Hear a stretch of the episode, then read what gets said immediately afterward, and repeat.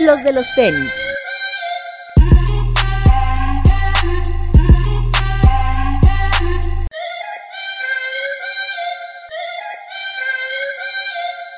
Hablemos de tenis, nada más.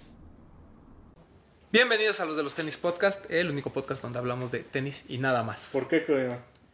Pues porque somos vírgenes. y vemos Game of Thrones. Exacto, porque vemos Game of Thrones. ¿Alguien ve Games of Thrones? Sí, Aparte, yo sí. ¿Tú lo Yo ves? no, yo no lo veo. Ya ves, Bretón, creo que tienes un problema ahí. Ayer fue el estreno, ¿no? Ayer. La Ayer. última temporada. ¿Y está bueno? Sí. Sí, está chido. ¿Te fuiste a tomar tu foto en. No mames, había filas de espera de tres horas para tomarse la foto ¿De qué? en el, en el trono de hierro. ¿Dónde estaba? o qué? Lo pusieron en Bellas Artes, en las Cibeles, en Perisur, algo así, no sé, en varios lugares lo tuvieron. ¿Y no y que fuiste? eran- nah. Hubiera O sea, sido me gusta la serie, pero tampoco Ultra soy- Boost de Game of Thrones. No, ya subí mis fotitos ahí muy bonitas en mi Instagram. Ahí chequenlo. Bueno, está bien. Arroba Bretón27 por si tienen alguna duda. ¿Por qué 27?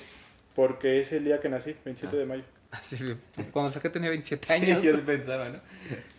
¿Qué par traes, Bretón? Hoy andamos este, rockeando un figure wear de Ronnie Fike. De Don Ronis. Que la verdad es que pues es un figure wear normal y nada más dice Ronnie Fike en la lengüeta y ya. Ya ven, yo les dije. Pero está bonito, ¿no? Sí, el, el color está muy padre. Muy, muy padre. Tip si alguien lo quiere comprar, viene muy grande. ¿Qué talla es ese? Siete y medio y me queda amplio. Viene en un medio número arriba. Yo, yo digo, y un amigo, un amigo Diego Renero que le mando un saludo, dijo lo mismo. Román dice que no, pero bueno. Sí, yo lo compré a la talla, pero también tienen que pensar que yo nada más me lo pro- medio me lo probé, o sea, no lo he usado. Yo sí ya lo sé. Pero bueno. ¿Cobos qué traes puesto? Hola amigos, Eh, traigo un Jordan 1 de Spider-Man, Origin Story, El encarnado. el encarnado. Está No, bonito. tenía como. Como un mes que no me lo ponía. Está bonito. Está, bonito. bonito. Yo sé que Toño y Román en el extinto Sneaker Radio dijeron que no era lo mismo que un Chicago, pero a lo lejos sí da acá como la... Es que a lo lejos es lo que hace rato nos decía un cliente, No, que no se ven los puntitos, A lo que... lejos yo no... No se ven los puntos que- Ah, bueno, a lo lejos, a 100 metros, pues sí, no. Y No lo único nota. que cambia es la lengüeta, que es azul. Trae el tac azul. Ajá, y ya. Y la, bueno, y la- sí, porque la suela ya con el uso realmente. Ah, sí, sí, sí. No se nota. Muy bonito. Toñito. Antonio Todoterreno. Yo, yo traigo un React del True Pack del año pasado. Anda cómodos, ¿no?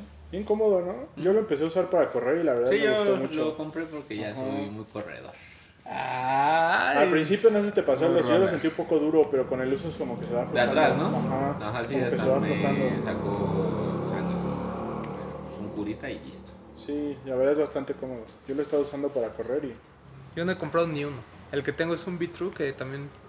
que dijiste Igual. que me ibas a regalar y lo sigo esperando, pero bueno. Bueno, pues ahorita que estoy haciendo limpieza te lo puedes llevar. Sí. Sí, porque además es 10 US, no, no me queda. Exacto. Este, yo, bueno, yo traigo un Converse de Carhartt. Bien bonito. Sí, muy bueno. La verdad es que. Ese entra dentro de las cosas que va a ser nuestro tema de hoy, yo creo. Sí, claro. Sí, sí, sí. El- Y este lo compré en descuento ahí en Lost, en la página de Lost. ¿Ok? 1200 pesos, una cosa así. Sí, bueno. Bien, barato, bien, bien bonito y bien barato. Sí, re- recomendación, vayan luego a las páginas de las tiendas y busquen ahí donde está el Sobre todo de sale. Lost, luego hay buenos descuentos. Y en Laces hay, hay buenos descuentos también.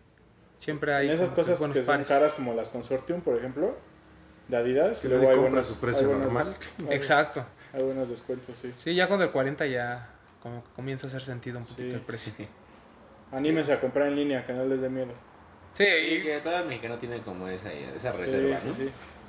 Porque además pueden ir a ver el par físicamente a las tiendas, este, incluso hasta probárselos. Sí, ya claro. Y ahí se sientan, agarran su celular y lo piden. Ah, Exacto. Pero bueno, eh, ¿hubo, algún lanzamiento esta semana? ¿Qué tuvimos? Pues lo de Onair en online, en tienda no, no se me viene nada de la mente. Sí, exacto. Eh, el, el fin de semana se lanzó lo de Honor, todo este pack de, de varios Air Max. Y por otro lado también se lanzó el día de hoy, lunes, que estamos grabando, el de Heron Preston. Te- tengo un comentario de este de Onair, como que medio deslucido, ¿no? O sea, sí, ya fuera del mes del aire, como que. Como Ya que no se pega. siente medio frío, ¿no? Y si no llega físicamente a tiendas también, También. como que se pierde un poquito, ¿no? Peor. Peor, tantito. ¿Compraron alguno? Yo compré el de la mezcla, el de esta chica de Nueva York con, eh, con Gabriel, raíces ¿no? latinas. ¿no? Gabriel Serrano. Sí, igual. Pues es que digo, de los que estaban disponibles era del era dentro de mis tres favoritos, entonces pues sí, hubo chance y lo, lo agarré. Sí, fue el más sencillo. De, de los mejores, fue el más sencillo. Y de ese yo me fui medio, medio número arriba porque tengo los 98 de Supreme, 7 y medio y me quedan un poco justos. Ah, yo, mira, yo sin querer compré 29, pero tienes razón. Puede Sí. ser que van un poco justos. Yo no compré, sí quería, pero. ¿Cuál querías, Toñito? De la mezcla. Pues si no me queda, te aviso. Va. ¿Y tú? No, yo no Está muy triste, Estoy muy triste. Yo quería comprar el de Seúl. Eh, creo que mi par favorito de Air Max es el Air Max 97. Y, y este Big Sush me encantó. Aparte los colores que traía que reflejan los carteles de publicidad de, de, de Seúl, que son característicos del Medio Oriente. Del Medio Oriente, del, del continente asiático. eh, me, me gustó demasiado. lo que te- tú que ya anduviste por allá y ya lo viviste. Ah, sí, entonces es, es se me hizo muy bien ejecutada esto, pero no lo alcancé. Creo que nunca pude agregarlo ni al carrito. Sí, yo tampoco. No, yo tampoco. Yo ese de la mezcla fue, fue churro. Pero hoy tuve la oportunidad de comprar el de Heron Preston como el premio Ah, de el- consolación. El segundo, ¿no? Que Sí. comentábamos. Que la verdad es bastante bueno. O sea, ah, estaba la opción de. Bueno, el upper es de un 95, como plastificado. Hay varios colores. Y tenía la opción de la suela como un 95 normal. eh, o de un 720. 720. Que que fueron las primeras el- imágenes. Era lo wow, lo, lo top, lo wow. Sí. Y, y los colores bien en general. ¿eh? El rosa se veía padrísimo. El negro también. Heron Preston esta marca de... ¿Es streetwear? Ujú. Que de verdad es... pues, es, de, es de- es de precio. Sí. De Bastante. precio. De hecho, en la página de Nike.com están los Warache de, de Heron Preston. Una marca muy inspirada como en lo espacial, ¿no? Los drops que hemos visto que llega, esta línea de ropa llega aquí a Headquarter, como muy inspirado. De hecho hay una de la NASA, ¿no? de la Así es. con la NASA. Y muy característicos estos colores que eran la base del par, ¿no? El, el naranja. Así es. Digo, había ahí para jugar con blanco, azul, negro. Pero está bastante padre y está bastante padre esto que está haciendo Nike de que se está aliando con firmas o con diseñadores y lo están lanzando como esta opción antes Nike ID, hoy conocida como Nike by You, ¿no? Creo Sí, que eso lo- está bastante padre. Lo habíamos visto eh, ya con el Pata, Maharishi. Maharishi, y ahora con este de Heron Preston. Y se dice que vienen más colaboraciones todavía. O sea, Nike impulsando mucho lo de .com. Este, vamos a ver qué tanto les dura. Y pues sold out en cuestión de horas. Sí, de hecho... Creo que no duró ni dos horas, ¿o sí? Porque yo, Yo lo entré como a chequé. la una y ya no había. Yo lo chequé a las 7 de la mañana que me Ajá. levanté y todavía había. Y luego a- cuando nos escribimos que fue como a las 10, que fue cuando ya, Ya no había. se puso Ah, sold no. out. Sí, yo el mío lo compré como ocho y media. Sí, sí, sí. Bueno, un poquito después, como 9. Pero sí, yo no sé a qué hora lo hayan subido. Me parece que lo han de haber subido durante la madrugada. Y de repente ya, sold out. Sí, pero estaba padre. Pues hay quien lo consiguió, ahí cuando ya lo tengan nos... Ahí nos lo presumen. También tuvimos el lanzamiento del Night Jogger, ¿no? En Adidas. Así es, también tuvimos eh, un... Estas campañas que Adidas ha hecho tal y como lo hizo la primera vez con D-Rock, ahora lo hace con Night Jogger, estas que le invierten mucho, ¿no? Fiesta, campaña, invierten en una cara muy conocida como es Maluma, que es la imagen de, de, este, de este nuevo lanzamiento y tuvimos ahí un evento en, en la flagship de la Condesa bastante, pues, bastante interesante, ¿no? Digo, una, una fiesta con alcohol, con música y por ahí Sneaker Fever lanzó como una actividad previa a la fiesta que fue una rodada en estos patines eléctricos Green. Eh, tuvimos la oportunidad de estar ahí yo con, junto con Alex Delgadillo. Partimos del Jardín Pushkin en Álvaro Obregón y Eje 3, Cuauhtémoc. ¿Esto es Eje 3? Bueno, en Cuauhtémoc, y, Álvaro Álvaro Obregón. Donde comienza el Obregón. Exacto. Y de ahí pues rodamos hasta, hasta la tienda, ¿no? Que prácticamente fue todo Álvaro Obregón para entrar por Cibeles, la fuente de Cibeles, bajar por la calle Oaxaca hasta Tlixco y ya de ahí llegamos a la tienda.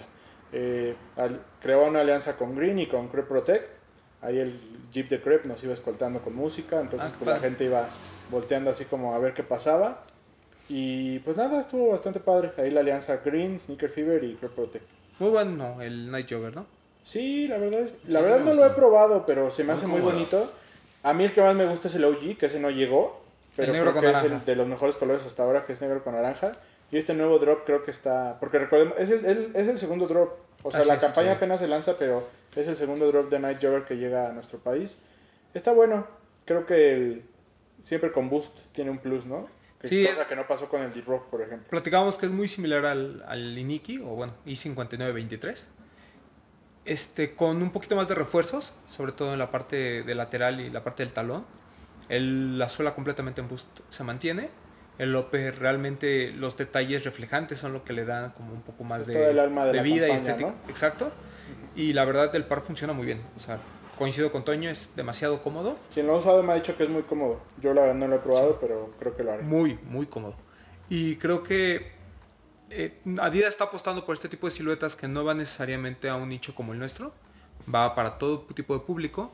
Ya hay en- colaboraciones. Hay uno de Overkill, me parece, y otro de, ah, de Size. ¿Sabes, no? Así es. Uno de colores. Ahí están, están estas dos. eh, no me acuerdo si es de. No, Sneaker and Stuff, perdón, y de Size. Claro, sneakers Est- and están las dos colaboraciones que sí van para un público más, más sneakerhead, pero en general para la gente es, es una muy buena opción. Hay un color como infrared. Sí, o sea, no es limitado. Que o se sea, ve es muy un bien. drop general de todas las tiendas, pero sí creo que es como, como dices, brindar una silueta GR, pero sí tienen como toques de esto que antes considerábamos nosotros limitado, o sea, en cuanto a diseño, Claro, propuesta y todo esto, pero de- a- abierto a más público. Y está bastante padre, la verdad. Oh, Yo creo que si se hubiera lanzado antes que el Iniki, por ejemplo, incluso para nosotros hubiera tenido mucho más fuerza. Pues sí, puede ser. No, porque, porque la idea del Iniki no era mala, o sea, era como un par muy Pero el Nicky retro. iba- retro. exacto, era como de- más sobrio, ¿no? Esta es como una propuesta más Sí, es como la evolución. atrevida, entre comillas. Sí, y, y funciona bien. Sí. Hay unos colores muy padres. Tuvimos la oportunidad de ver para chicas uno como color menta. Eh, muy bonito. Muy, muy Pues bonito. disponibles prácticamente en todas las boutiques, ¿no? Aquí en Nine Problems también. Ujú. Dense una vuelta. Dense una vuelta. Y el, y el par no es, no es caro, 3 mil pesos. Bastante, bastante bueno para hacer de boost. para hacer con boost, exacto. Sí, nosotros que tenemos la idea de que todo lo de boost cuesta Es arriba de caro, 3.500 pesos, este es muy, muy buena opción. Sí, muy. Dense un night jogger. Y bueno, el tema de esta semana. Antes de entrar en Perdón. tema, quiero agradecer a la gente que nos ha estado apoyando. Digo, nos, nos hemos eh, ahí rifado algunos por un- un- una serie de programas especiales aprovechando a los invitados que, que estuvieron por acá. Muchas gracias a los que participaron y muchas gracias a toda la gente que hemos estado recibiendo muy buenos comentarios. La verdad es que pues lo hacemos lo hacemos por y para ustedes como ya saben. Entonces muchas gracias y esperamos eh, tenemos una seguidilla igual hay gente interesante. Entonces pues pronto ya tendrán más noticias. Sí, se vienen invitados muy, muy buenos. La verdad es que hemos recibido mucho apoyo por parte de toda la gente. Hasta ahorita nadie me ha dicho que no quiere participar, eh, lo cual pues les Y agradecemos. lo que comentamos desde el principio, nuestro formato del podcast es mucho más amigable para todos, entonces creo que ha funcionado bastante bien.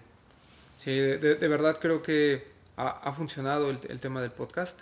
Y sobre todo creo que también, como bien dice Bretón, hemos aprovechado ¿no? el que haya habido ciertos eventos que nos permitieron que, que cuadraran mucho los, los tiempos y sobre todo los invitados que tuvimos.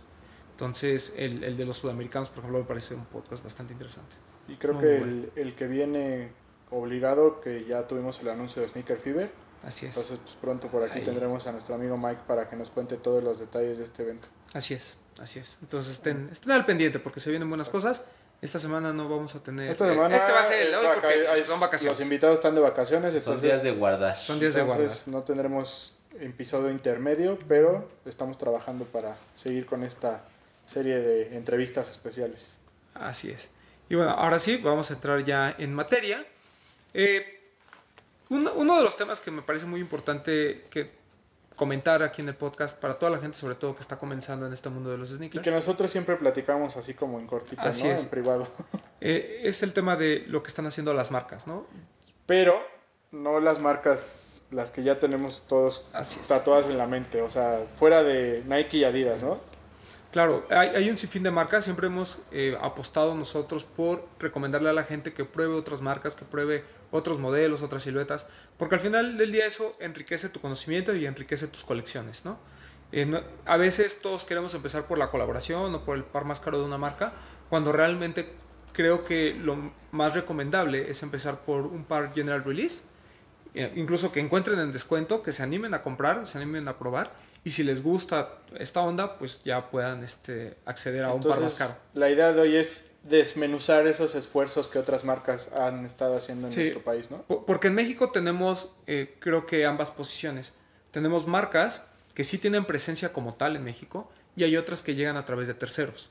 ¿no? Es decir, estas Saucony. empresototas, exacto, como Saucony, que hay un intermediario, no es directamente la marca desde Boston, es un intermediario en México que trae esos productos y los vende hacia las tiendas. ¿no? Eh, la verdad es que desmenuzarlo por marca también nos parecía un poco complicado porque es hablar de los pros y contras de cada una. Y lo vamos a desmenuzar mejor por eh, las famosas cuatro P's del marketing, ¿no?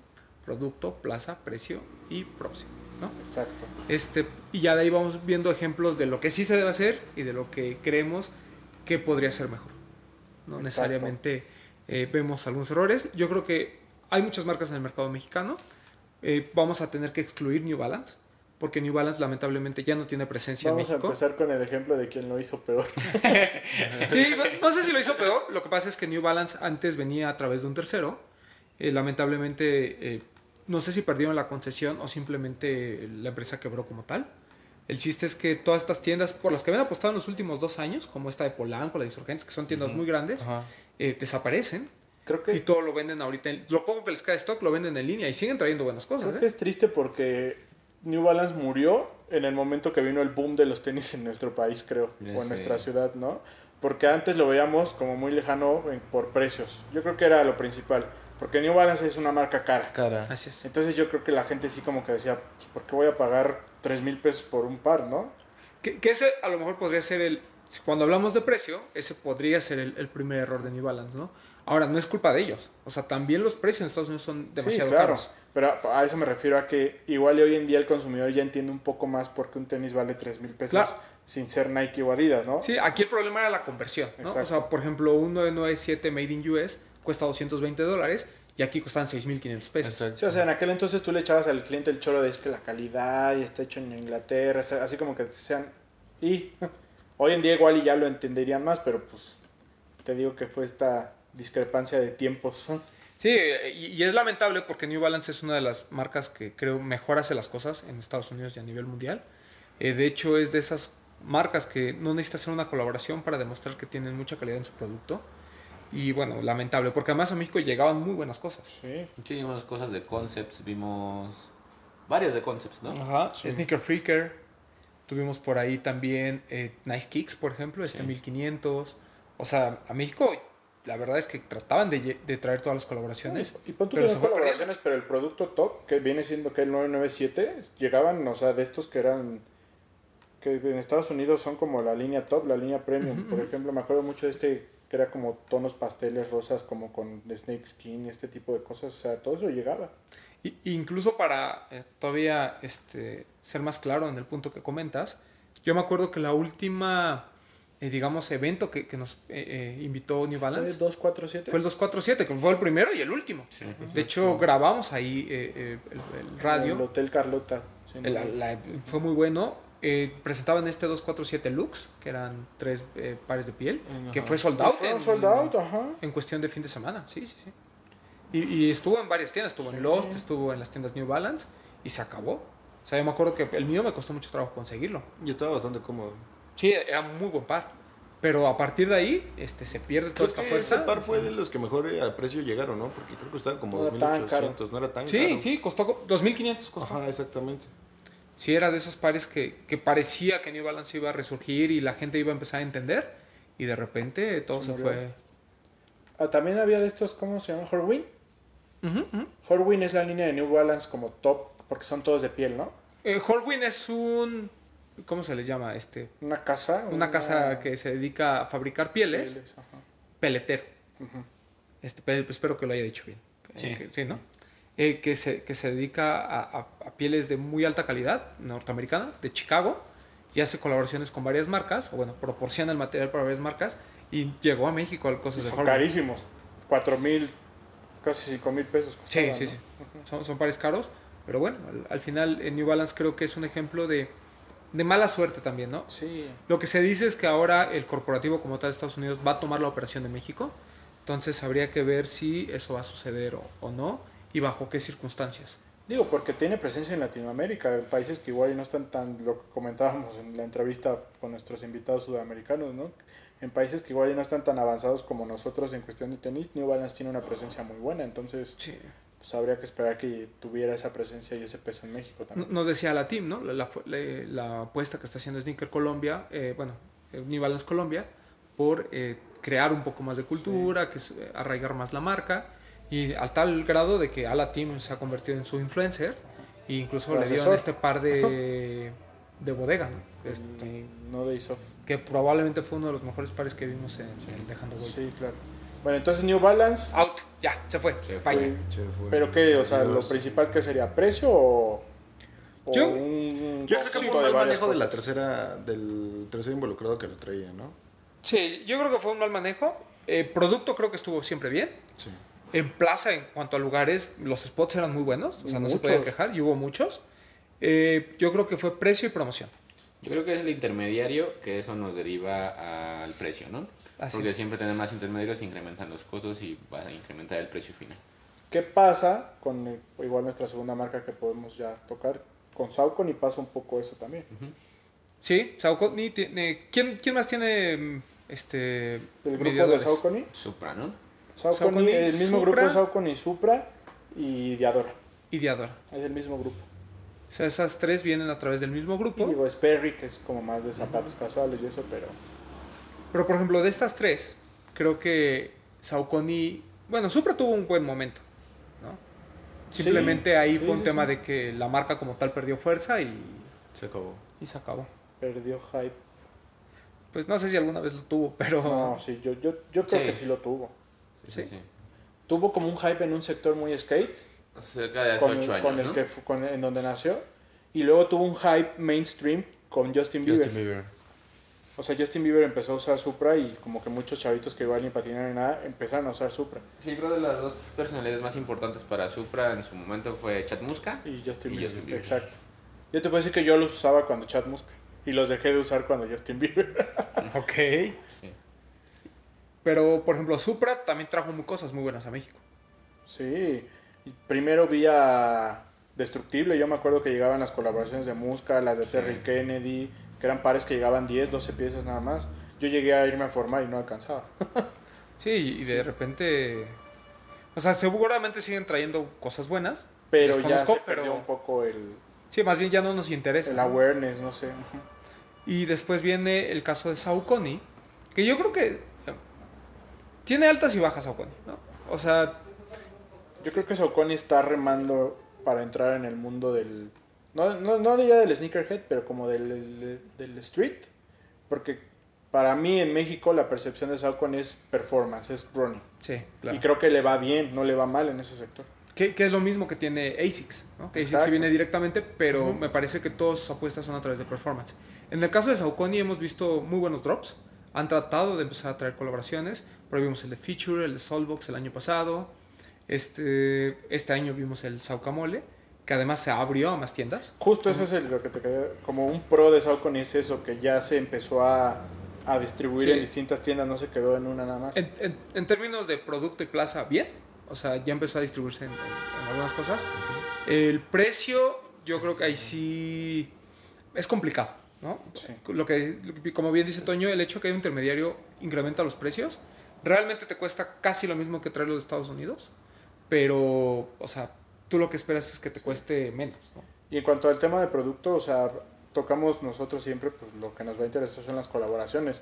Pero ya lo habíamos comentado antes en otros programas. Sau- Sau- Saucony tiene como esta vibra, guardando niveles, de los Nike y de los Dunks. Que igual no es una colaboración, pero te lanzan un par con una historia y con un, Un un background, un motivo, un tema. Paso con el este el de la pasta de dientes. El mismo Saucamole no es una colaboración y tiene una temática. Entonces creo que ese es un plus de Saucony. ¿El fósil era colaboración? Sí, con de feature. Feature. Pero también, ¿qué otro tuvimos que no era colaboración? El... No, perdón, ese- el Purple Devil, el, el 12, El ese sí era sí. colaboración de Soulbox. No sé, igual se me está yendo alguno, pero... Ah, los que tuviste aquí tú, que era como de motores. Ah, ok, ok. Esos Sí, también era temática y no era colaboración, y así en general. Sí, que lejos de que sea colaboración o no, el que tenga un tema en específico da, da un, un buen sabor de boca, ¿no? Que creo que todavía no lo entiende al 100% la gente, pero sí ya hay quienes empiezan a interesar. Sí, o sea, Sau- Saucony es de esas marcas que vive y muere de la ejecución. Ajá. Creo que en- tiene un arsenal de siluetas, sin embargo usa unas muy específicas para el tema de colaboraciones. O, eh, con el Solbox y el este de la pasta de dientes trató de impulsar un poquito más el- estos tenis que parecen de performance pero realmente son eh, de street. O sea, y, y, me- y creo que, que es, sí es la temática como el tema del Saucamole, pero también es la onda de cómo lo ejecutas. Y hasta ahorita en cuestión de producto creo que lo han hecho bien. Y ha hecho muy bien eh, Saucony en México el traer ese producto. El tema es... ¿Crees que la promoción, La promoción ha fallado un ajá, poco? sí, Yo creo que es un tema de promoción Sí. y precio. Porque además, eh, la gente rara vez trata de gastar más de 2.500 pesos Por un en un par que no es Nike o Adidas. Sí. Sí. Y eso es, es lo que a lo mejor limita a estas marcas. Pero en tema de todo lo están tratando de hacer bien, me falta eh, esta parte de promoción. Siento que ahí es donde todas estas marcas pequeñas, no sé si al no sé si es una cuestión de presupuesto, que puede ser, pero también puede ser un tema de, de que simplemente no saben cómo hacerlo. O sea, son- al final son empresas muy pequeñas donde su core business no es Saucony. ¿no? O sea, tienen otras cosas. Entonces, si la misma persona lleva Saucony y lleva algo de otra marca más importante para la compañía, Claro. pues realmente se va perdiendo. Que creo que por intención no ha quedado porque Saucony es una marca que se ha acercado a los medios especializados. Sí. Nada más que creo que algo está faltando por ahí. Sí, y, y también estas marcas creo que dependen mucho de la ejecución que también hagan las tiendas en cuestión de actividades. Sí. ¿no? O sea, si, si la tienda también no muestra todo el interés o simplemente se dedica solo a anunciar que van a tener el pack, pues es, es, es muy difícil que la gente se vaya interesando. Sí. O sea, pareciera que a veces hacen más ruido por un par que es más común, digamos, a estos este, que además llegan poquitos, ¿no, Toño? Sí, pues yo creo que fueron 70 o 60, 60 para todo, no. 50 para todo el país. Porque fue aquí en Norton Satélite, ¿no? El Eh, Headquarter. Headquarter y Two Feet Under. Two Feet Under. En Monterrey. Tuvimos el Azura. ¿Te acuerdas? Sí se llamaba Azura, Sí. ¿no? Este que es como una reedición de un retro. Esos fueron 12 pares nada más, creo. Y llegaron solo A a, Headquarter. Headquarter. Es un par muy bonito, pero por ejemplo, llegan estos otros nuevos colores, negro y gris, que solo están disponibles en Stacks. O sea, ahí también es un tema porque Stacks es, Vende los GRs. No deja que venda los Yars, o sea, es parte de este grupo. Ah. Entonces, claro. este consorcio también comienza a tener, eh, pues obviamente, preferencia por su negocio. Yo, la verdad, he entrado a Stacks, creo que solo he comprado un par en mi vida ahí.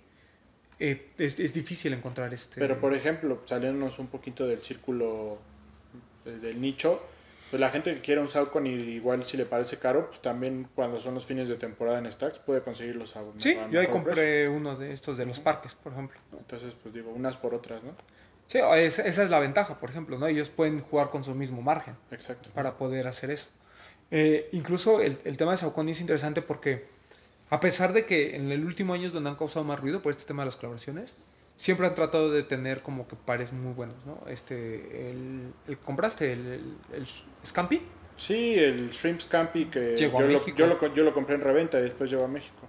También por ahí hay algunos este, Saucony Jazz y demás, que son muy buenos. ¿Te acuerdas que un saludo a nuestro amigo Jay, que ya lo extrañamos, que también le compramos el de los dulces? ¿Era Feature o qué era? El de, me parece que sí era de Fitch. No, Premier. Mm, tiene Era razón, Premier. el de Premier. Ajá. Sí, sí. Que las agujetas venían en. Sí. Como en tarritos de azúcar. Exacto. Sí, o sea, Saucony es muy buena marca, ¿no? Y, y lo que pasa es que también creo que, y fue lo mismo que le pasó a New Balance, la gente que compramos y consumimos esas marcas, la verdad prefieres traerlas de Estados Unidos. Porque Sí, aprendes por a que sale mucho más barato. No fue el caso del Saucamole, por ejemplo. Saucamole está carísimo, o sea, cuesta 250 dólares traerlo de StockX. Y en eBay por ahí anda. Entonces ahí sí valía la pena. Porque además no es algo que puedas comprar directamente en tienda ya. O sea, por ejemplo, el, de New, el New Balance, no sé qué convenio tenga honestamente New Balance México, bueno, lo que era New Balance México, con, esta- con, la- con el corporativo, pero no te dejan comprar en ninguna tienda, a menos que sea de reventa. Pero si tú quieres comprar directo en un retailer como Bodega y demás, que sí envían a México, lo que te dice es, este producto tú no lo puedes tener en México. O sea, a ese grado, ¿no? Sí. Y en Saucony sí puedes hacerlo, pero me parece que la gente cuando descubre que es mucho más fácil comprarlos allá y traerlos, es cuando empiezan a perder fuerza aquí en México. Por eso el tema del, del precio y la promoción eh, juega un rol muy importante en- para estas marcas, ¿no? Ok. Y, y vamos con Diadora. Justo lo que te iba a decir, eh, siendo parte de este mismo grupo, creo que con Deadora se fueron totalmente al otro extremo, de que solo lo tienen en sus canales de venta, no lo han distribuido en, en canales especializados. Sí, y, y ahí me parece también que, que las marcas no se deberían de limitar. ¿no? O sea, yo creo que la postura de Diadora es, no estoy trayendo un producto limitado ni una colaboración Exacto. como para abrirlo a las otras tiendas. Pero volvemos a lo mismo, me parece que tendría que ser al revés. ¿no? O sea, a lo mejor los a lo mejor un color exclusivo, por ejemplo, Si ya tengo el deal con 99 Problems para Saucony, ¿sabes qué? Te voy a dejar este modelo, un N9000 de Diadora, este color va a ser exclusivo de tu tienda. Y vemos cómo va funcionando, porque hay veces en que la gente nos pasa a nosotros. Cuando vemos un producto en Stacks, en TAF, y no es por menospreciar, sino así funcionamos lamentablemente como sneakerheads, entre comillas. eh, cuando vemos un producto ahí, eh, el feo. lo menosprecias. Ajá. Cuando realmente no tendría por qué ser. Hay productos muy buenos en esas tiendas, y incluso hay unos que solo llegan a esas tiendas, Sí.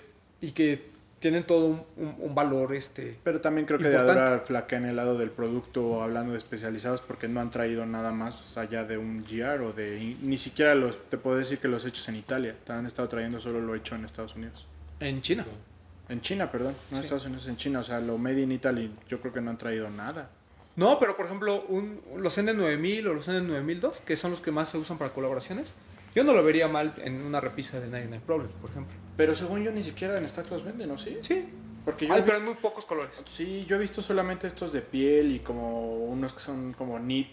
Que ¿Cuál son es el costo de un tejidos. N9000? Aquí en México como 2.500 pesos. Es que- y fíjate que los precios son buenos, Sí. Sí, no es, no es alto. ¿No? Y la calidad, aunque son made in China, no es mala. ¿Sabes? También creo que se enfocaron mucho en performance, porque traen mucho de fútbol.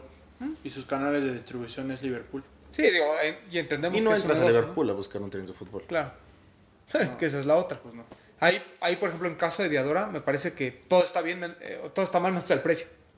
¿no? O sea, creo que en productos, digo, si pueden disponer de las colaboraciones estaría increíble, pero me, hay GRs muy, muy buenos. Eh, en el caso de Plaza, también Ustedes lo pueden ver en sus redes sociales. Hoy en día su promoción es para unos que son inspirados en el tenis. O sea, como que muy ajeno a, Sí. al mercado en general. Sí, que ese es el problema con esas marcas, sobre todo cuando son lejanas para nosotros. Porque uno conoce Diadora por las colaboraciones y porque los runners te gustan, pero, fíjate, realmente no. Creo que también ahí es donde fa- esto que hablamos de promoción falla un poquito porque yo veo, o sea, yo, yo mi opinión, para mí México es un país futbolero. Si la gente tiene la noción de que Diadora es una marca de fútbol, porque la gente sabe del Mundial de Italia 90 y del equipo de Italia, que es creo de las camisetas más vendidas en nuestro país, sabes que Diadora representa fútbol, entonces igual si no te vas a ir a los especializados, pues vete por ese lado de llegarle a la gente por el fútbol, Pues sí, ese sería que otro creo canal. que tampoco es otro canal que han explotado. Eh, ahí volvemos a lo mismo. Creo que el hecho de que sean dos marcas que representan muy poco para los ingresos de esta compañía, pues es posible que, que no tenga la ate- atención necesaria. Lo que sí es que al menos también en el caso de Diadora se han intentado acercar a los medios especializados y por ahí voy a encontrar Pero- una fórmula. El problema es que el acercamiento a los, con los medios especializados no tienen con qué sustentarlo de producto. Sí, Porque yo como medio especializado a mí no me sirve hablar de un Par de fútbol. tenis, de tenis o de fútbol. Que ahí es donde nosotros deberíamos de tener más cuidado. Exacto. Ajá. O sea, creo que también nosotros estamos esperando a que llegue el nuevo Diadora por Concepts, ¿no? Cuando realmente lo que tenemos que estar promoviendo es la marca como tal, ¿no? O sea, darle la importancia.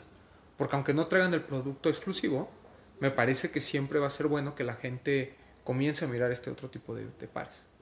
Pero bueno. Sí, claro. Digo, est- estamos hablando del Night Jogger, que es una gran apuesta. Creo que el N9000 tiene con, con qué. Sí. Y tiene muy buen contenido en sus redes sociales. Sí, tiene viendo la- eh, el Instagram de Dora, tienen bonitas fotos, pero Pero es lo que te digo, va no mucho tienen... al tenis. ¿te- te Ajá, cuenta? exactamente. Y aparte no tienen audiencia. Estamos hablando que sencillamente tus fotos tienen el triple de likes que alguien de Diadora. No sé cuántos a tu alcance, pero con los seguidores que tiene Diadora no va a tener el alcance que tiene ni, por ejemplo, Breton ni Roman que está aquí presente. Entonces, creo que hay que tienen que trabajar también más en eso. ¿Por qué? Porque cómo se le llega actualmente a, a nuestro mercado por redes sociales, por eventos.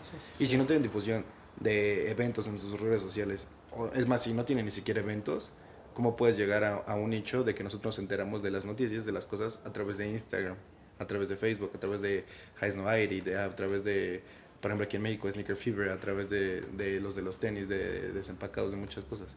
Entonces creo que ese es un punto en el que Diadora, en, en este grupo, que es ni, bueno, como ustedes lo mencionan, ni Diadora ni Saucony están manejando bien. También me parece que tenemos que como que entrar en perspectiva de que Diadora creo que hoy en día sigue siendo una marca muy europea, ¿no? Puede o ser. sea, creo que, o sea, evidentemente tienen colaboraciones con Concepts, con Packers, que son tiendas americanas, Pero creo que también el mercado americano no es tan adepto a Diadora como Sí, no. podría no, no, ser. no. Salvo fuera de las colaboraciones, la verdad es que tú encuentras Diadora en cualquier tienda. Tampoco es este. O sea, criticamos el mercado mexicano, pero todos los demás son iguales. Y digo, tú y yo lo sabemos perfecto. Hay colaboraciones de Diadora que son, o sea, son increíbles, que podrían estar dentro de los mejores. A mí que me gustó mucho el de Astro Boy, que incluso trae el llaverito de Astro Boy. Ah, Está por- buenísimo. O sea, No, las y- colaboraciones con Bait siempre son. Con muy Bait también buenas. son muy buenas. Y, y si te esperas, las llegas a encontrar de retail. Sí. Digo, tenemos ahí las joyas de la corona de Diadora, que es el Castellers y el Correfox, que son colaboraciones con una tienda Con tiendas española. ¿no? Que son pares que se cotizan arriba de los mil dólares. Sí, o el toro. El toro. Básicamente todo lo que haga con 24 quilates Es, es Es- caro, es caro. es joya. Porque son pocos No, y están bien pero ejecutados. no es 24 quilates, es limited editions. No, el Castellers. El Castellers es limited editions, Sí. el Correfox es limited Ah, tienes toda editions. la razón. Sí, el que es el toro es el de 24 Ajá, quilates. Y son colaboraciones que prácticamente el dueño de Limited Edition se las vende a sus amigos. O sea, no son pares que sean fáciles de conseguir. Sí, tienes razón. Entonces, pues ahí Diadora tiene... O sea, sí sabe, o sea, sí, sí le sabe al juego, pero... No, y hay, y hay pares que con el tiempo se volvieron caros, pero Claro. que en un inicio no lo fueron. Por ejemplo, el de. eh, ¿Cómo se llama? Eh, el de el Purple Tape, Sí, claro, el de, de, de, de. Break one. el de Raycon. O- o ese, sea, ese para mí es el mejor Diadora que existe. Y al principio, como que la gente no lo peló mucho y después se volvió. El Sol y el Sombra son pares que también ya de- subieron esos mucho de 24 precio. quilates. Eh, y hay otros muy buenos que no son tan caros. Este, Por ejemplo, todos los de Bait normalmente están Los de abajo. Bait, algunos de Concepts. Sí, son buenos. pero son ejecuciones que no le piden nada a cualquier otra en cuanto a material, propuesta, caja, todo. O sea, son pares muy buenos. Son muy buenos. Sí, to- toda la temática que hay alrededor son muy buenos. Estaría bueno que Jay nos cuente. Jay tiene muchas, él es experto en esas colaboraciones de Sí. Diadora. Eh, y bueno, hay. Entonces, Diadora, Bye. ¿pero qué es? ¿Producto y promoción? Yo creo que es todo menos el precio. Creo que en precio El está precio bien. está bien. Y eh, bueno, hay otra marca también que creo que sí está haciendo muy bien las cosas. Es Converse, por ejemplo. Converse, que creo que sería el- pues, la mejor de estas. No underground, pero ¿cómo decirlo? Como no tan. Below. Sí. Sí, son, son de esas marcas que, que la gente compraba por tradición, porque eran marcas baratas. Hay gente que nace con los Converse encarnados, con los Chuck Taylors. Y creo que el último año ellos supieron aprovechar muy bien el hype de Off-White. Sí, o sea, se, se supieron permanecer después del boom de Off-White. Exacto. Que es lo que comentabas de New Balance, ¿no? O sea, estuvieron en el momento indicado, vino una colaboración que todavía hizo más fuerte la marca y de ahí se desató que Converse México se animó a traer todo este tipo de Porque lo comentábamos nosotros, ¿recuerdas? O sea, es el mejor Converse de la historia. ¿Qué, ¿Cómo le van a hacer después? Nosotros preguntábamos. Y creo que lo hicieron muy bien. Sí, o- lamentablemente la- a lo mejor no todo el público lo ha ¿Entendido? entendido, pero Converse ha, ha traído muy buenas cosas a México. O sea, últimamente este de Clot es súper increíble. El de Sneaker and Stuff, por ejemplo, que yo creí que nunca íbamos a ver un Sneaker and Stuff por Converse aquí en México, también lo trajeron. El Doctor Who, por ejemplo. Doctor Who. Ujú. O sea, realmente eh, no han desestimado en, en traer las cosas. A Braindead. El de Doctor Who, el de las No, arañas está Todo buenísimo. lo de Tyler, Y- ¿no? Y, Todo el Tyler. Y el precio es súper competitivo. Sí, O sí, sea, sí, sí. no... Ninguno rebasa los 3 mil pesos. ninguno. Y ahí también es un tercero. Incluso el de Clot, ¿no? Creo que también es de los mejores. Sí, el de Clot es, es una belleza. No sé si es, o sea, es tercero en cual si lo vemos desde la perspectiva de que pues, Converse a nivel mundial es de Nike y en México no, en México es aparte. Pero pues es la persona que es dueña de la marca Desde hace muchos y años. que la va a tener, o sea, creo que la licencia la tiene por 100 años, o sea, Sí, que, que ahí es un tema muy interesante para Sí, México. sí, ¿no? El hecho de que estas marcas vivan separadas. Porque incluso en Estados Unidos tú puedes comprar en línea Converse. O Hoy en la página de Nike. Hoy en día en cuanto a nivel de comunicación se rigen por Global Nike, pero no deja de ser una marca independiente en México, Que trabaja totalmente ajena a Nike. A Nike. Y se han animado, ¿no? O sea, no solo dejan el producto para, o sea, para en sus tiendas, sino en este caso lo distribuyen O también sea, a- creo que el Lost. impulso de Global lo han sabido, o sea, lo han, lo han, Lo han tropicalizado y lo han sabido bajar a nuestro mercado. Y Sí. de una manera top. Y, y creo que después de lo de Off-White, también nosotros, como Sneakerheads, decimos, Converse tiene Entendimos cosas... la marca. Exacto. Ese es el punto. Sí. Sí, la- a mí me, me fascina. O sea, justamente hoy estábamos viendo los que tenía y estamos hablando que ya tengo, no sé, más de 15 pares de Converse. No digo, y que antes, que en mi vida no había tenido, ¿no? por ejemplo, uno que nos parecía muy lejano, el JW Anderson, que en Estados Unidos era casi casi general release y en México no lo tenía, pues hoy nos lanzan el anuncio que ya va a llegar, ¿no? Entonces, es una seña de que todo le está saliendo bien a Converse y que se animan a seguir pues, apostando por el mercado mexicano. Si Converse no se hubiera convertido en el hermano menor de Nike, ¿tendría este éxito? No creo. Híjole, quién sabe. ¿Y sabes qué pasa? Que no creo por- porque al final del día de ahí se deriva lo de Off-White. Ujú. Pero la verdad es que Converse en cuanto a colaboraciones y, en cu- y como marca ha venido haciendo muy bien las cosas desde hace muchos años. Justo lo que te iba a preguntar, pon tú que ya fuera de Nike, pero antes de Off-White, ¿qué, ¿qué había bueno? Tú que tienes más... No, por, por ejemplo, estaba lo de Play, que o sea, siempre que sale. De es- Garzón, ¿no? ajá. Sí. Estaba Good Good con Red. O sea, había, había varias cosas que sí valen la pena. La colección de John Barbatos.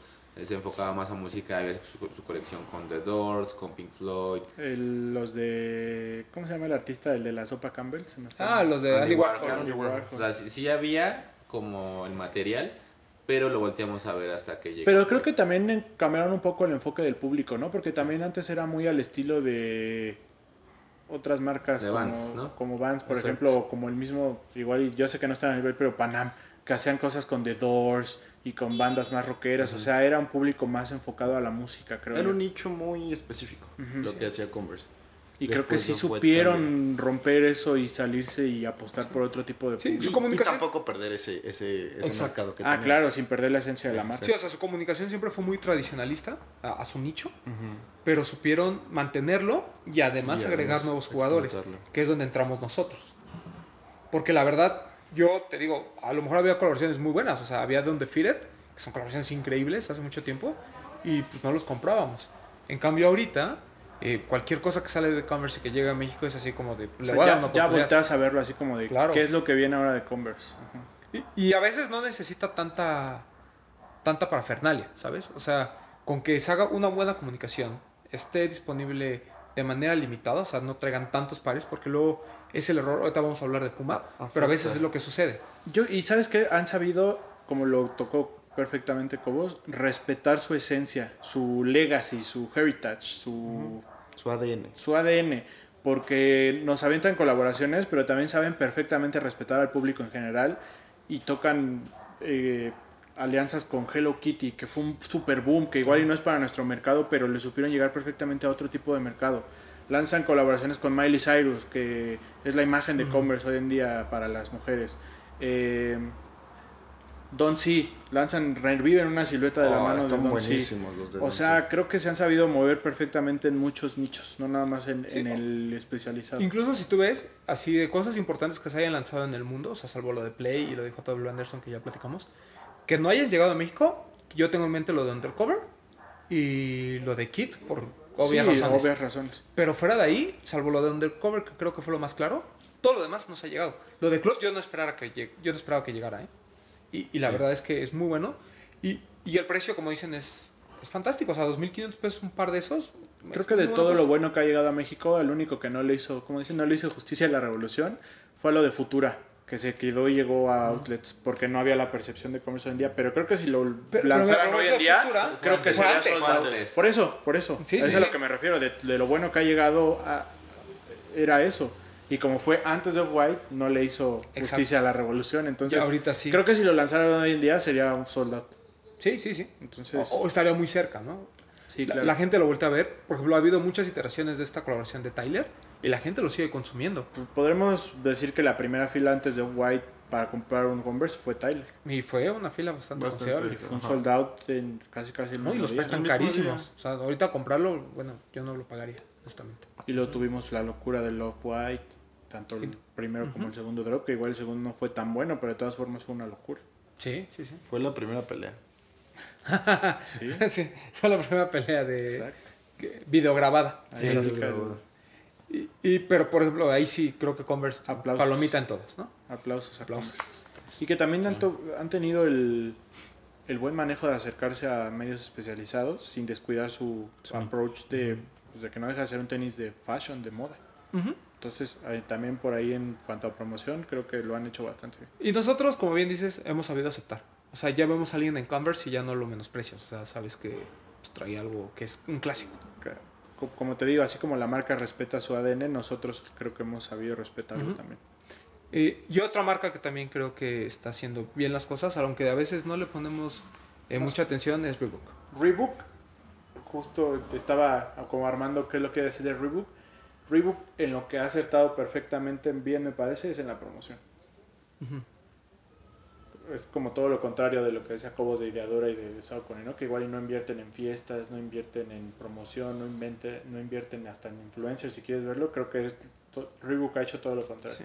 Igual y en producto hay bueno, pero hay cosas que no son tan buenas, pero con promoción lo, lo levantan. Sí, yo, yo creo que el- el tema con, con Reebok en particular, me parece que su error ha sido la distribución de los pares. O sea, sí siento que, que ellos podrían hacer mucho más con las tiendas especializadas.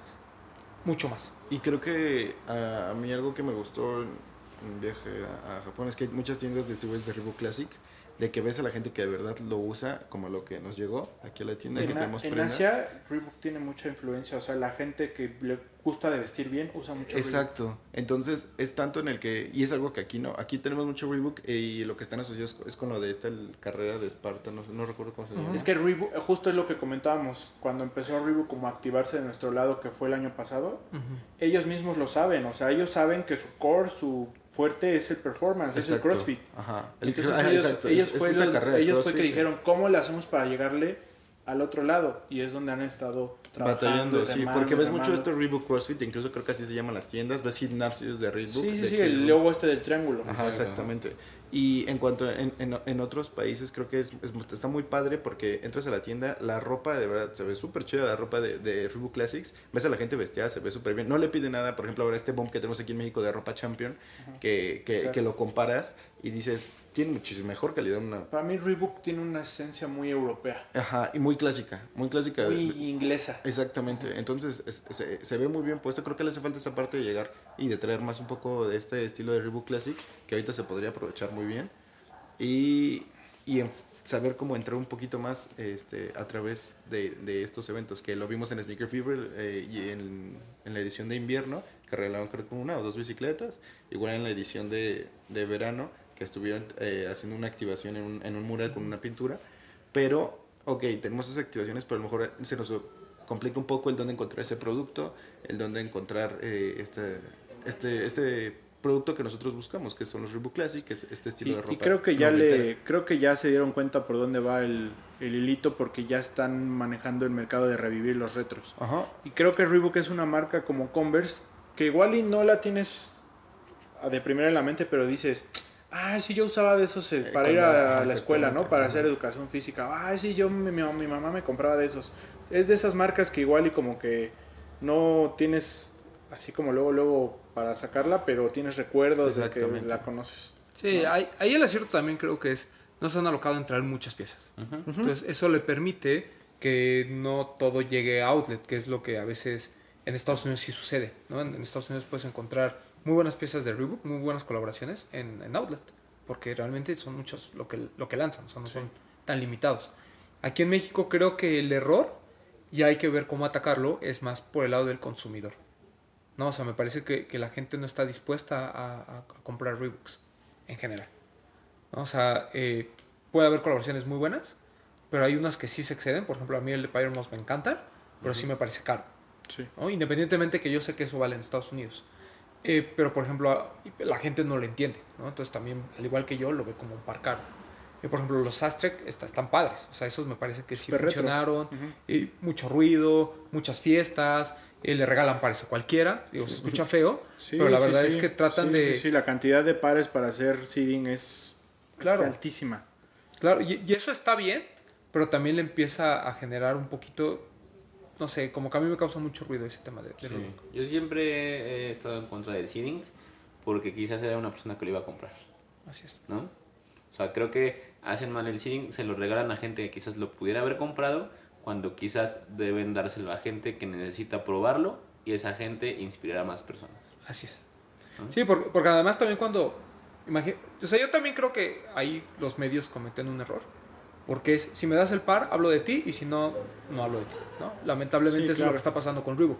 Los han acostumbrado a darles tanto que cuando les dicen...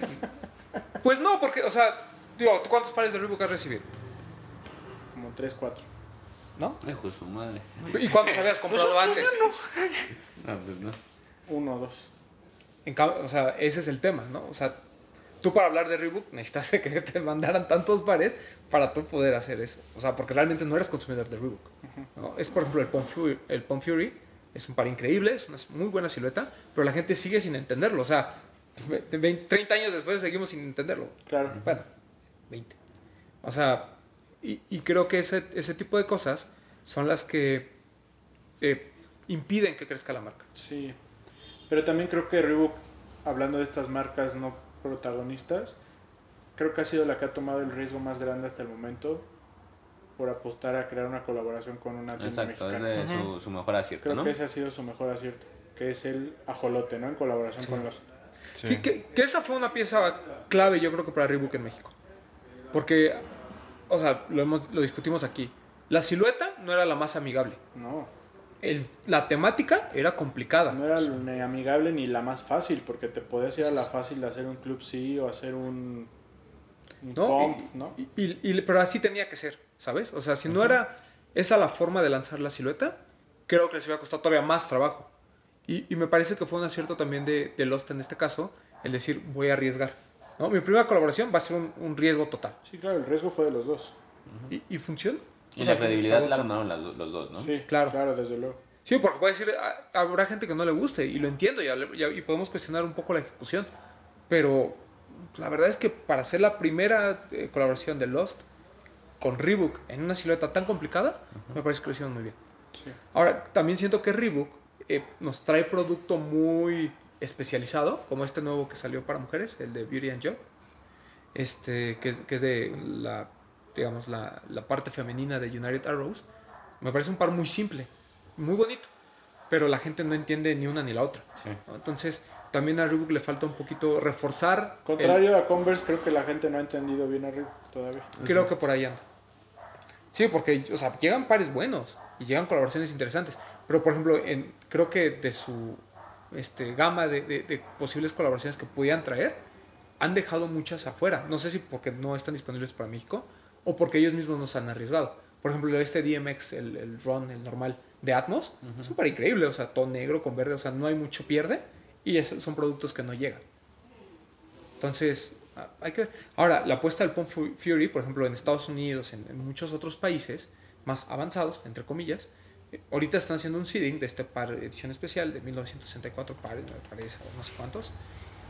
Y 1994 pares, perdón, porque celebra 25 Incluso años. seriados, ¿no? están seriados y todo, y se lo están dando a gente muy específica, no necesariamente para causar un ruido, porque es una silueta de nicho, es algo un poquito más controlado. Gente que entiende la silueta. Es gente que entiende la silueta y gente que tú le crees que puede tener esa silueta. O sea, me, me parece que no están inventando el hilo negro. y, y están haciendo algo de culto, un producto que hoy en día sigue siendo complicado. ¿no? O sea, el- no solo es la forma, sino también los colores. Y a mí me parece un productazo. O sea, a mí el Pump Fury es, es uno de mis favoritos de. Pero de precio es un poco alto, ¿no? El Ron Fury. Ese es el tema. 3.800, 4.000 pesos, ¿no? Así es, o sea, lo vimos Sí, aquí en 99 4,500. Problems. El este Super de Soccer. Super Soccer.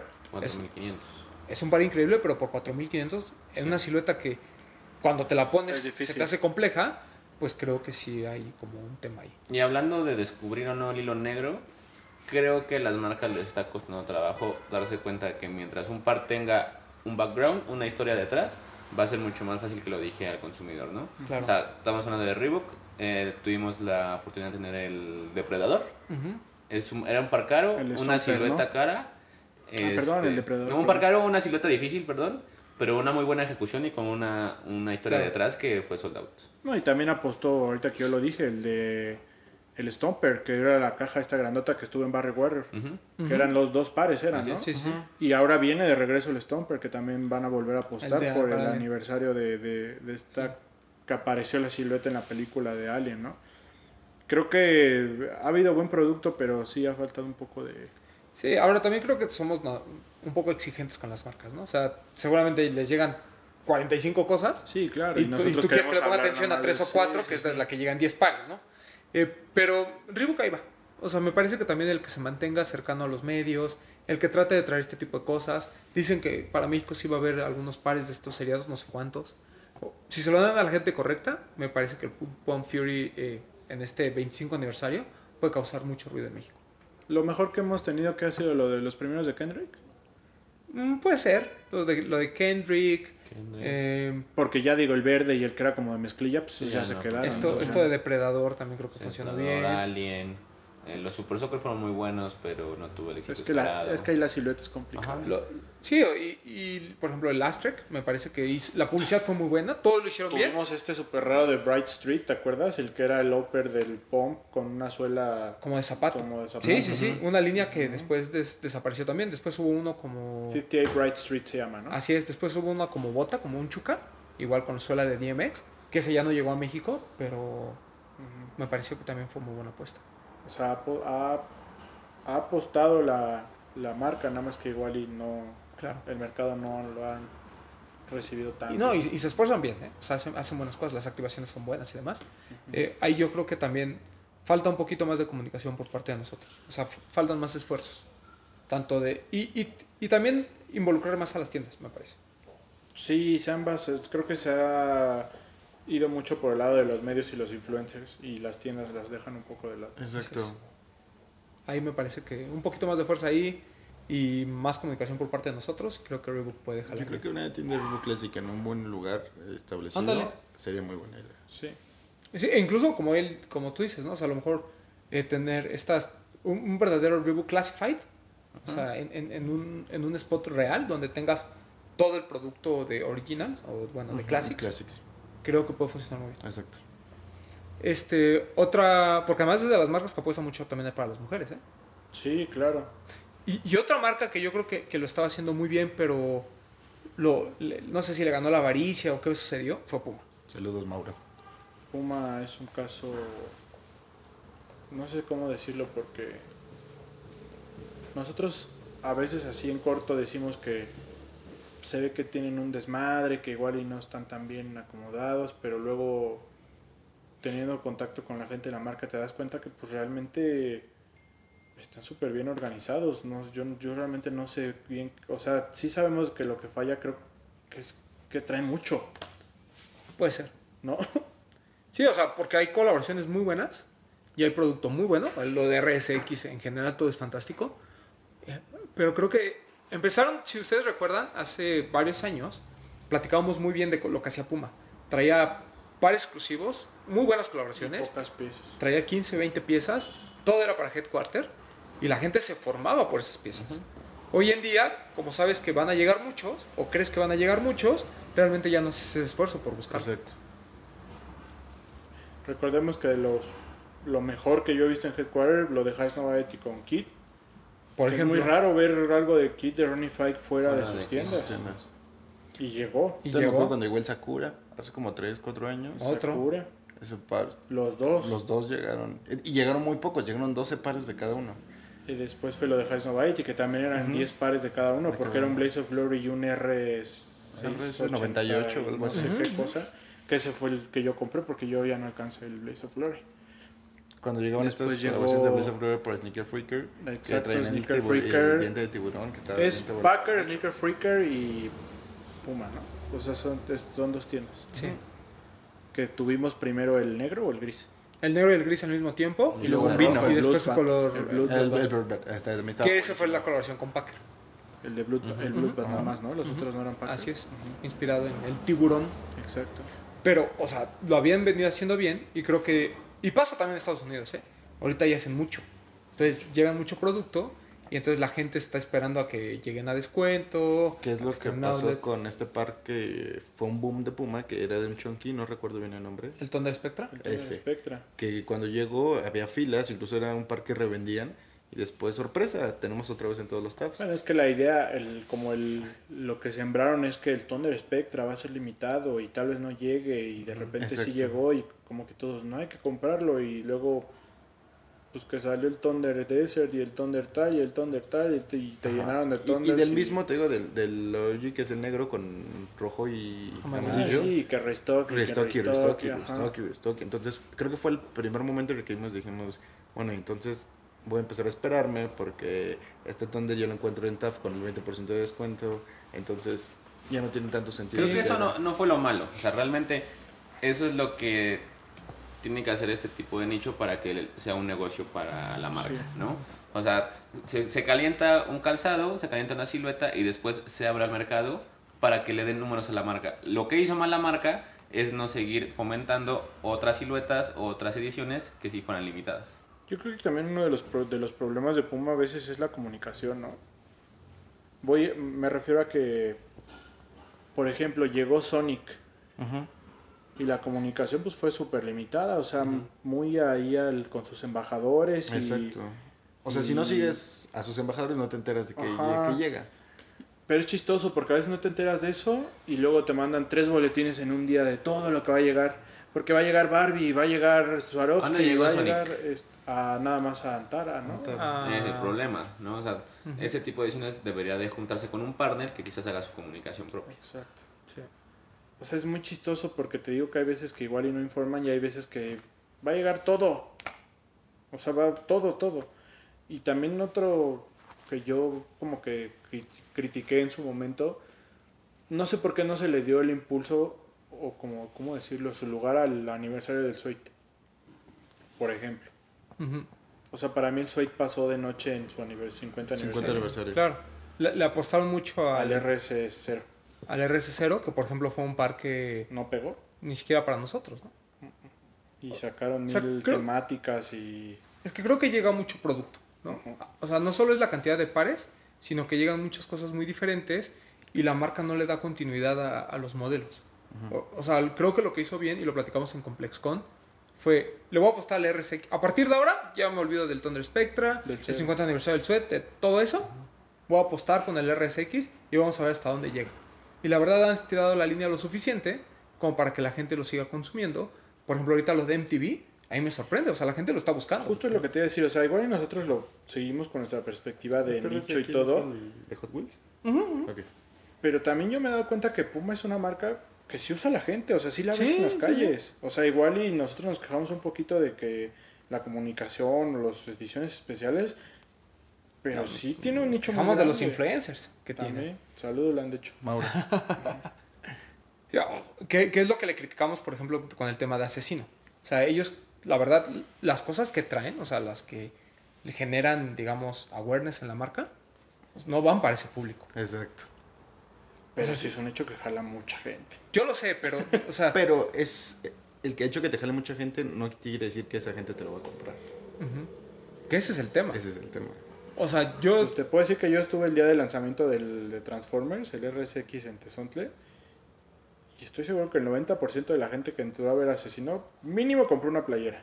Mínimo, ¿eh? Muchos No, se llevaron los tenis. o sea, yo lo entiendo, pero era un RSX por Transformers, ¿sabes? No sé si el mismo impacto tendrí- hubiera tenido un Sweat. Claro. O sea, creo que ahí lo único que tiene que cuidar Puma es las cantidades, no, no solo las cantidades que trae, sino el apostar en cuanto a comunicación a lo que, a lo que debe, ¿no? Y poner atención en, en una sola silueta y no estar por toda la cancha. Y tratar de definir su mercado. ¿Crees que ellos mismos queman sus siluetas? Sí, claro. Sí, Sí. sí. Ese yo Y no es culpa de Puma México, ¿eh? O sea, es a nivel No, mundial. a nivel mundial, claro. Pero por ejemplo, ahorita está este Celendura de Ruth, que es un par muy bueno, y del que pues si ves un posteo de alguien es mucho. O sea, creo que también la comunicación tiene que ser eh, más específica, porque la verdad, digo, y no es mala onda contra la han hecho, pero eh, el hecho de que ellos les den la información y que no la compartan de inmediato, me parece que también no ayuda. O sea, lo que tendrían que hacer con esos influencers, de por sí, siento que, digo, tampoco es que lleguen a mucha gente, ¿no?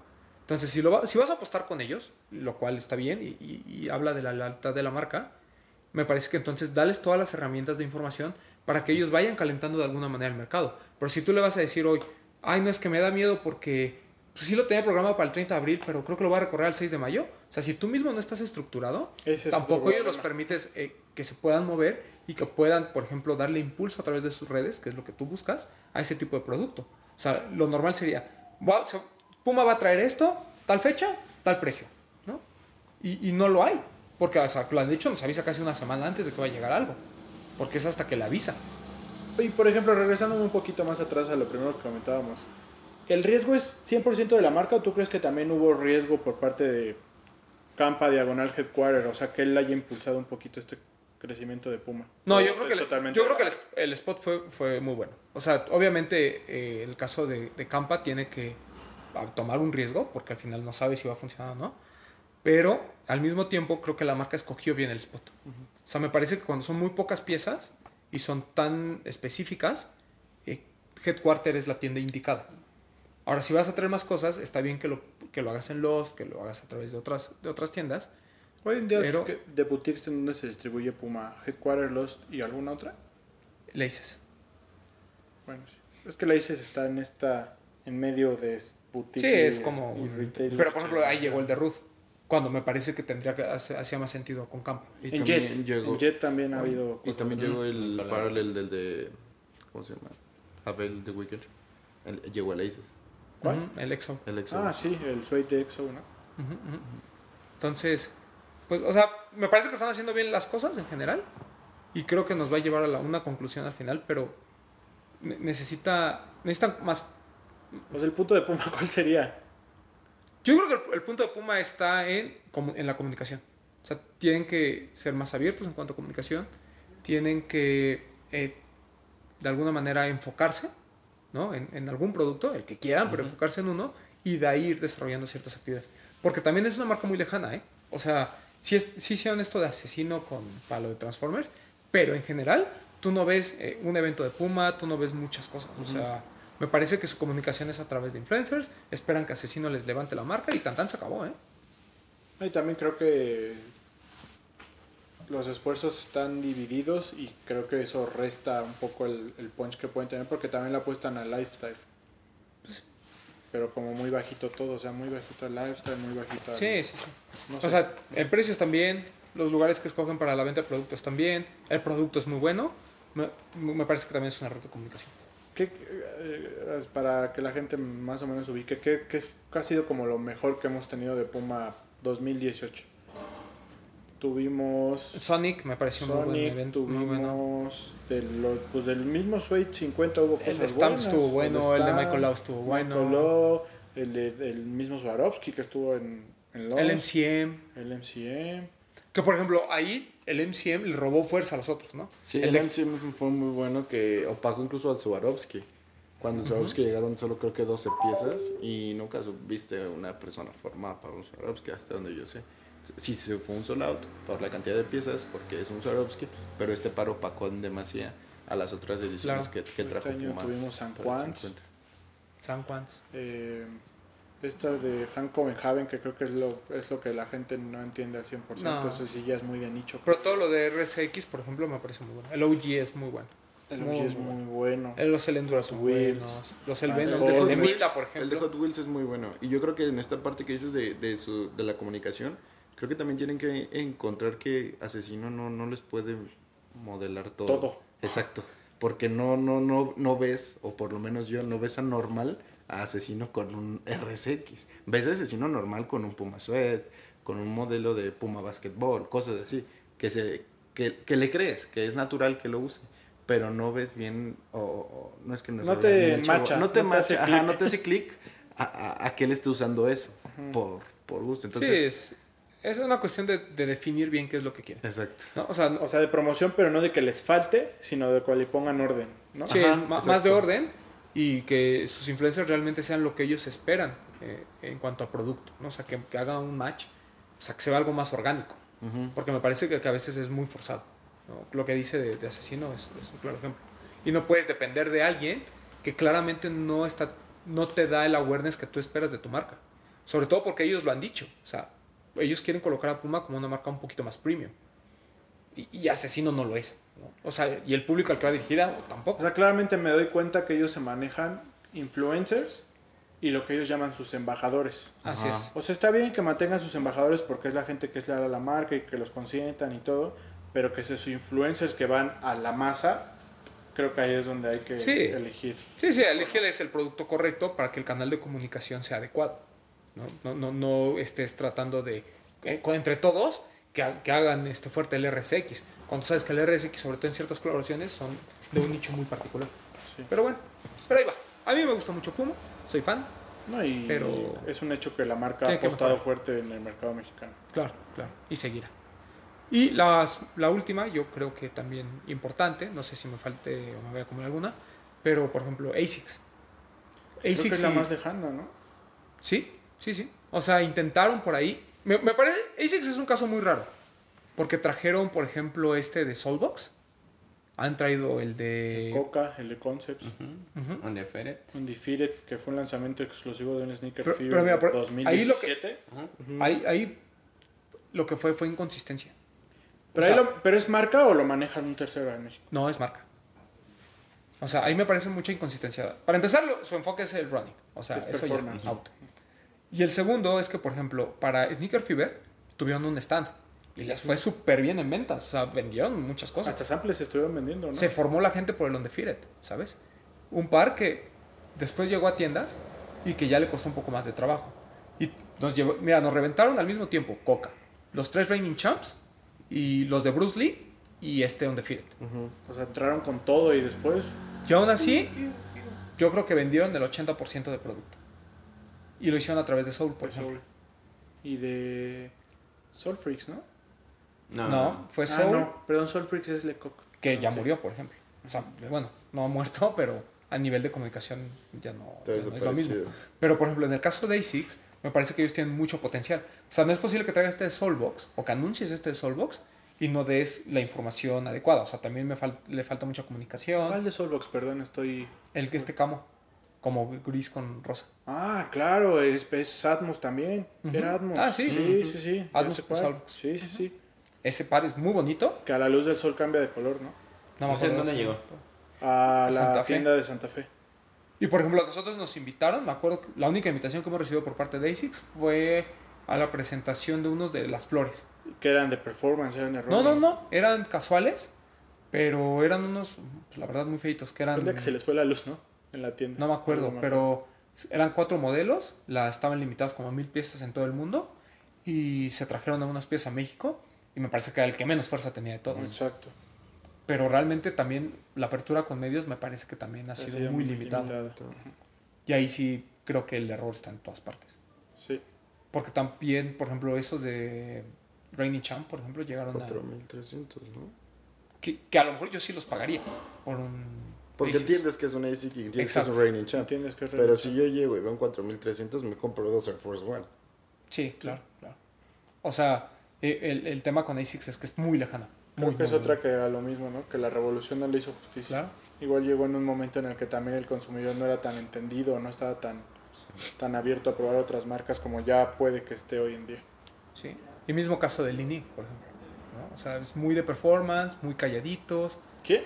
El Lini Yo creo que el Leaning, su problema es a la gente a la que se han acercado. también puede ser. Y los precios. Y los la precios, plaza, y la o sea, plaza. las cuatro. Sí, el Leaning le está muy fallo. Y Leaning creo que tiene mucho potencial. Muchísimo. Sobre todo lo que viene, esto que presentaron en Fashion Week, está increíble. O sea, nos puede parecer muy tosco y lo que tú quieras, pero hoy en día eso, Eso es- vende. ¿no? Este, y el otro creo que creo que también tiene mucha fuerza y, y la han aprovechado, pero muy así esporádicamente, es Under Armour.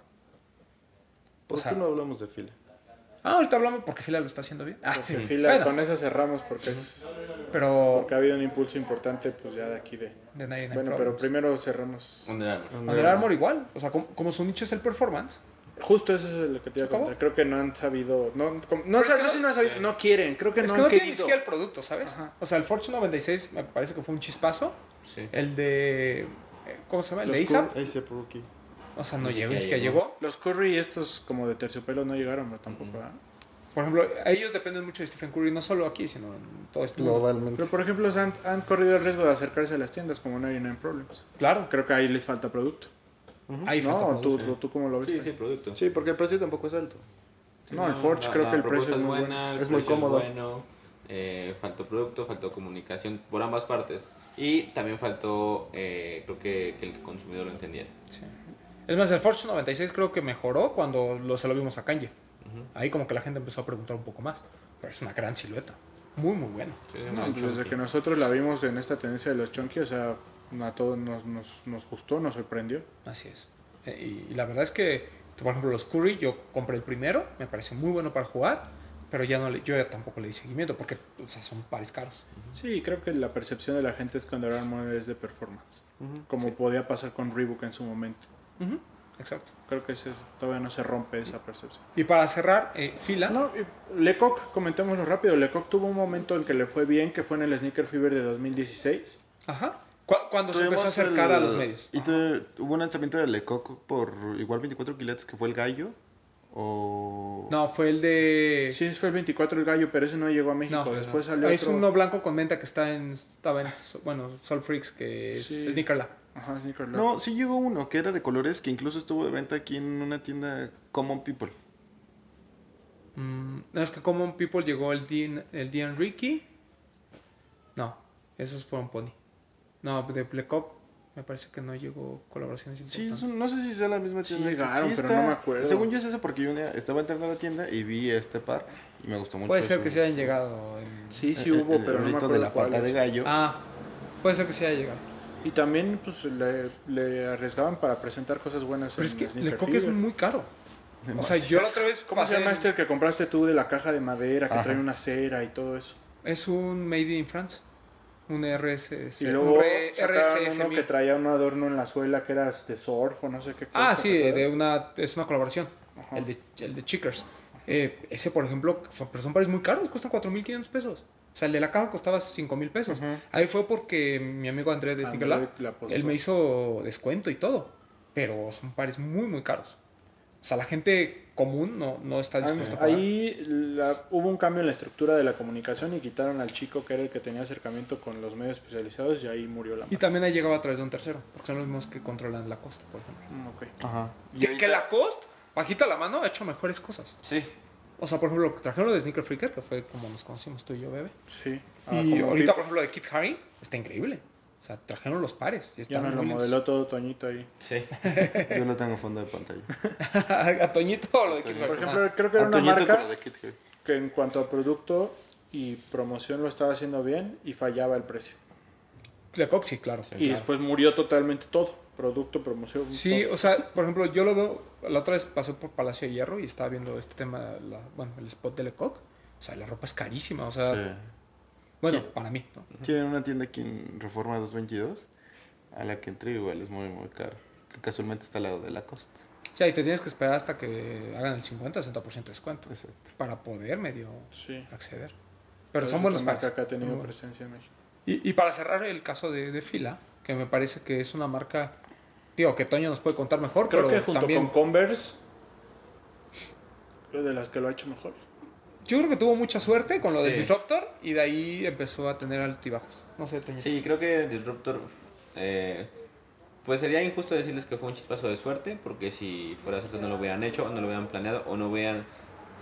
Quizás México no estuvo preparado para, para este boom, pero el mundo ya se lo esperaba. O sea, cuando los directivos de fila vinieron aquí, se sorprendieron un poco, no de las ventas, sino del por qué no teníamos producto para surtir la demanda que estaba en No, ese momento. Digo, lo hemos hecho ya en muchos programas, pero no, no, no creo que sea menor el destacar que pues nadie Nine Problems corrió un riesgo. Sí.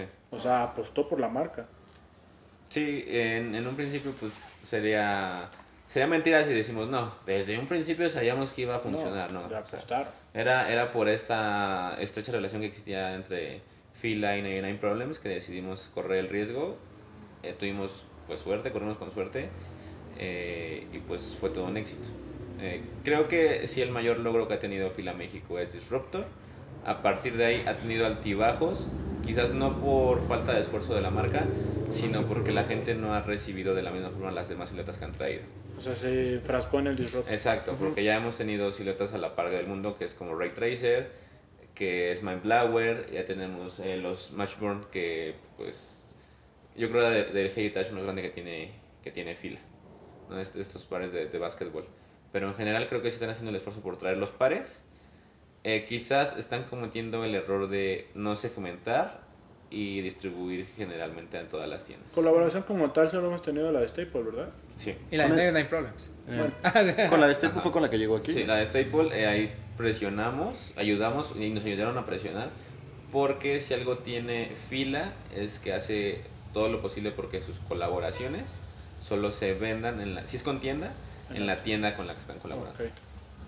Entonces, pues otra apuesta arriesgada que, que funcionó, creo, ¿no? Sí, yo, yo coincido con Toño. O sea, me parece que no han sabido aprovechar el que están llegando productos que en todas partes del mundo, no voy a decir que son exitosas, pero que la gente consume y se ven en la calle. ¿No? El, el- creo que el Disruptor sí marcó un antes y un después.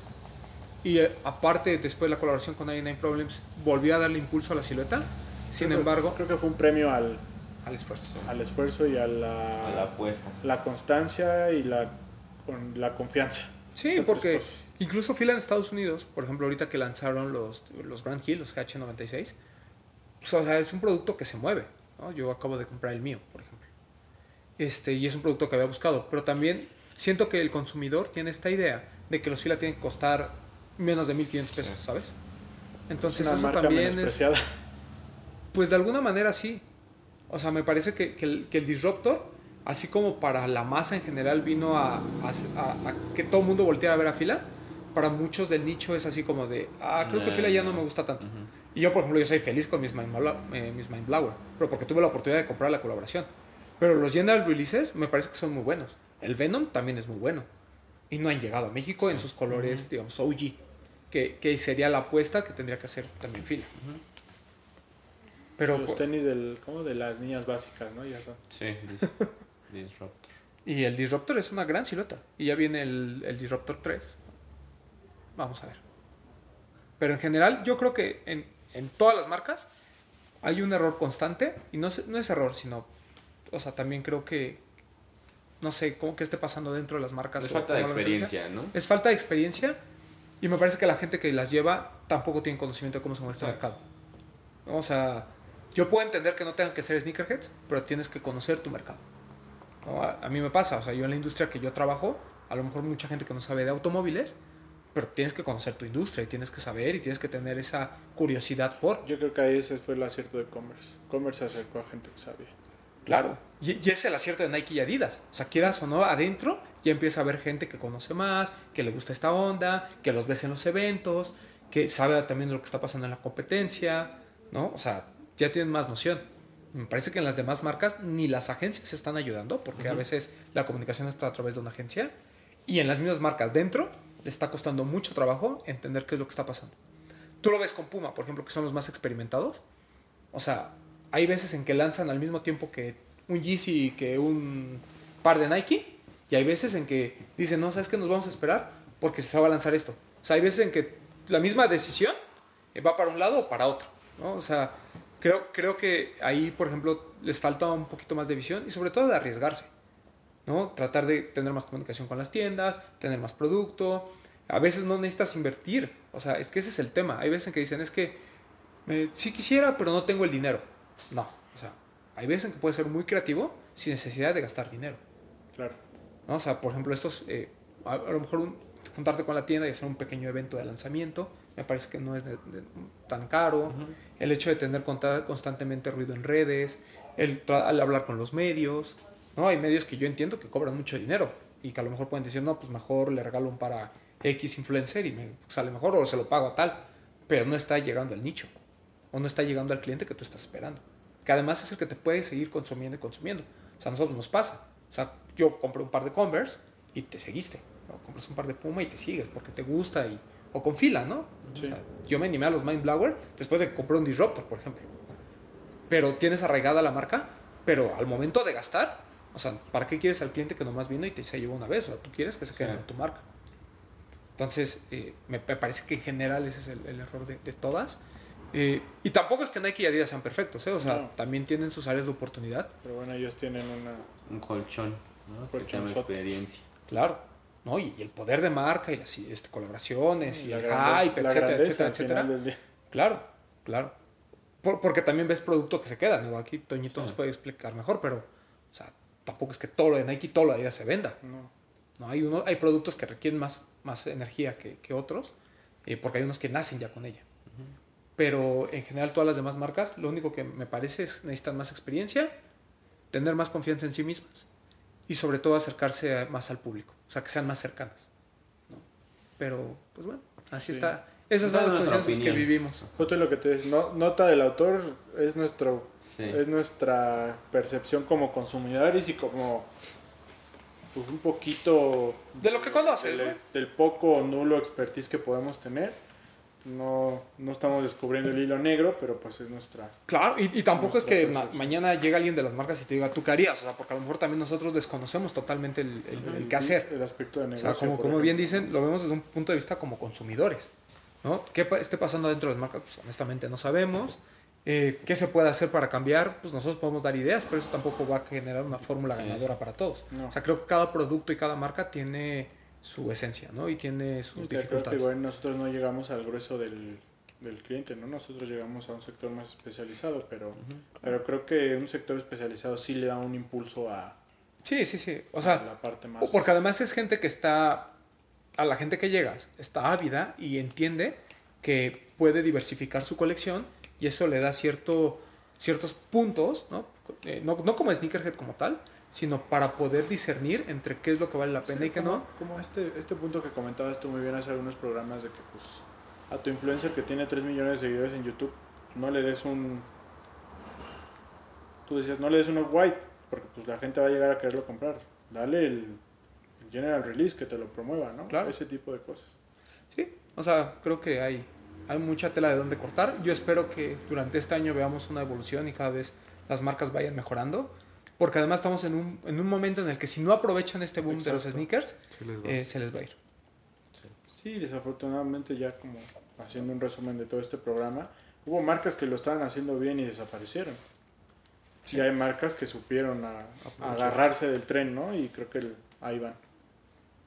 ¿Tú también estás contento con todas tus marcas? No hablamos de Vans, por ejemplo, pero... Sí. Eh, sí, creo que si no estuviera creciendo nuestra ciudad, nuestro país y las marcas en general, no habría cabido un programa como este, ¿no? Exacto, también. Sí, incluso en nuestros top 10 tratamos de incluir varias marcas. No porque queramos quedar bien, sino porque realmente es un esfuerzo Sí. que tenemos que valorar nosotros como consumidor. Claro. O sea, lo platicábamos con la gente de Saucony. Hay veces en que tú tienes que, que pelear porque te den cinco o seis pares de esta colaboración o de este par que a lo mejor para Estados Unidos tú sabes que va a ser sold out y va a ser extremadamente limitado. Ya el hecho de que ellos peleen para traer algo para México, me parece que ya vamos por buen camino. y, y que volteen a ver, ¿no? Ya después vemos el tema de la ejecución, que es lo que ahorita platicamos y medio eh, tratamos de, de, pues, hacer una crítica constructiva. Eh, pero el esfuerzo ahí está. O sea, Claro.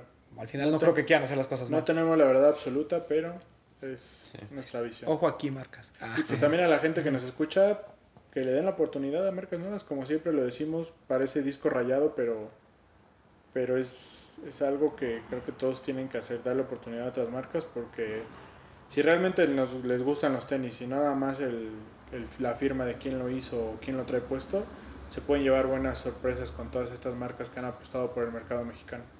Tus tres marcas favoritas que no sean Nike y Adidas. Diadora, eh, Saucony y Puma.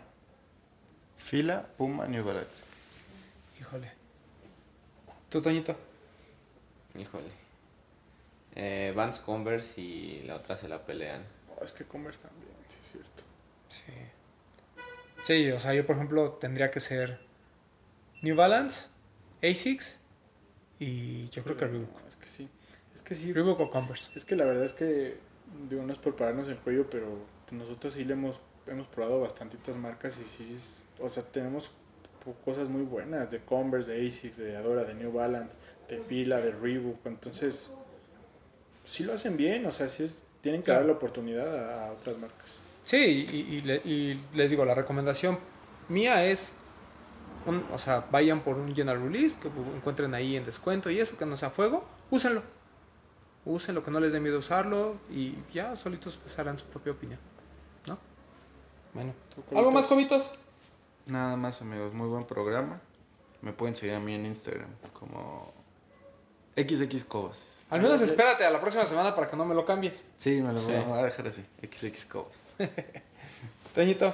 Eh, pues creo que sí, fue un buen programa. Eh, ya lo dijimos, eh, prueben otras marcas.